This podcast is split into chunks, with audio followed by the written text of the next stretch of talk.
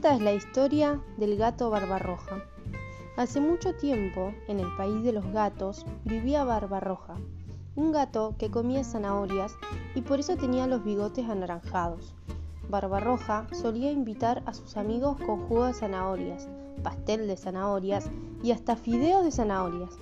Todos probaban un poquito y después le decían, gracias Barbarroja, pero prefiero comer un pescado frito o ratón a la cacerola.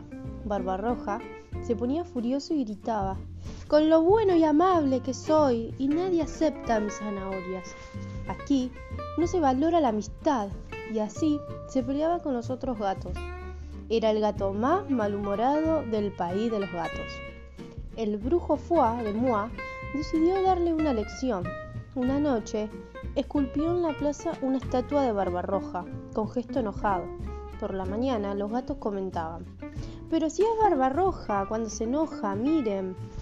Barbarroja se ofendió al ver la estatua, porque él pensaba que era un gato muy educado y muy, muy, pero muy generoso. Entonces, lanzó un maullido montaraz y sucedió que la estatua comenzó a crecer y a crecer. Foademois, con aire muy tranquilo, le advirtió, Cuanto más te enojes, más crecerá la estatua. El Barbarroja de verdad estaba tan furioso que la estatua no dejaba de crecer y ya estaba más alta que los árboles. Obligar a otros gatos a comer zanahorias no es generosidad, le dijo Foademois.